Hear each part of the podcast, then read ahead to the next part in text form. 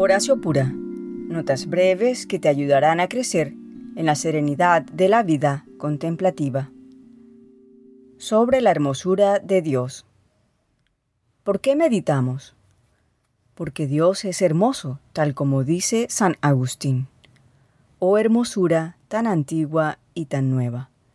Y luego, en el comentario sobre el Salmo 45, escribe, Es hermoso en el cielo hermoso en la tierra, hermoso en el seno materno, hermoso en los brazos de sus padres, hermoso en los milagros, hermoso siendo flagelado, hermoso invitando a la vida, hermoso cuando no teme a la muerte, hermoso al entregar su alma, hermoso cuando la retoma, hermoso en la cruz hermoso en el sepulcro, hermoso en el cielo.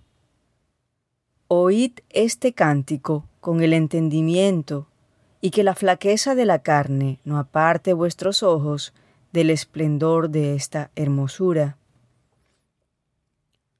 O, como escribió Fedor Dostoyevsky en su libro El idiota, la hermosura salvará el mundo. En el Evangelio según San Juan tenemos la frase del buen pastor. La palabra en griego para bueno es kalos, que significa hermoso.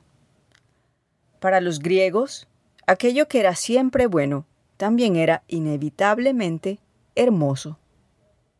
Hermoso. Esta palabra es también usada en la traducción del Antiguo Testamento en el libro de la sabiduría donde está la sabiduría está Dios.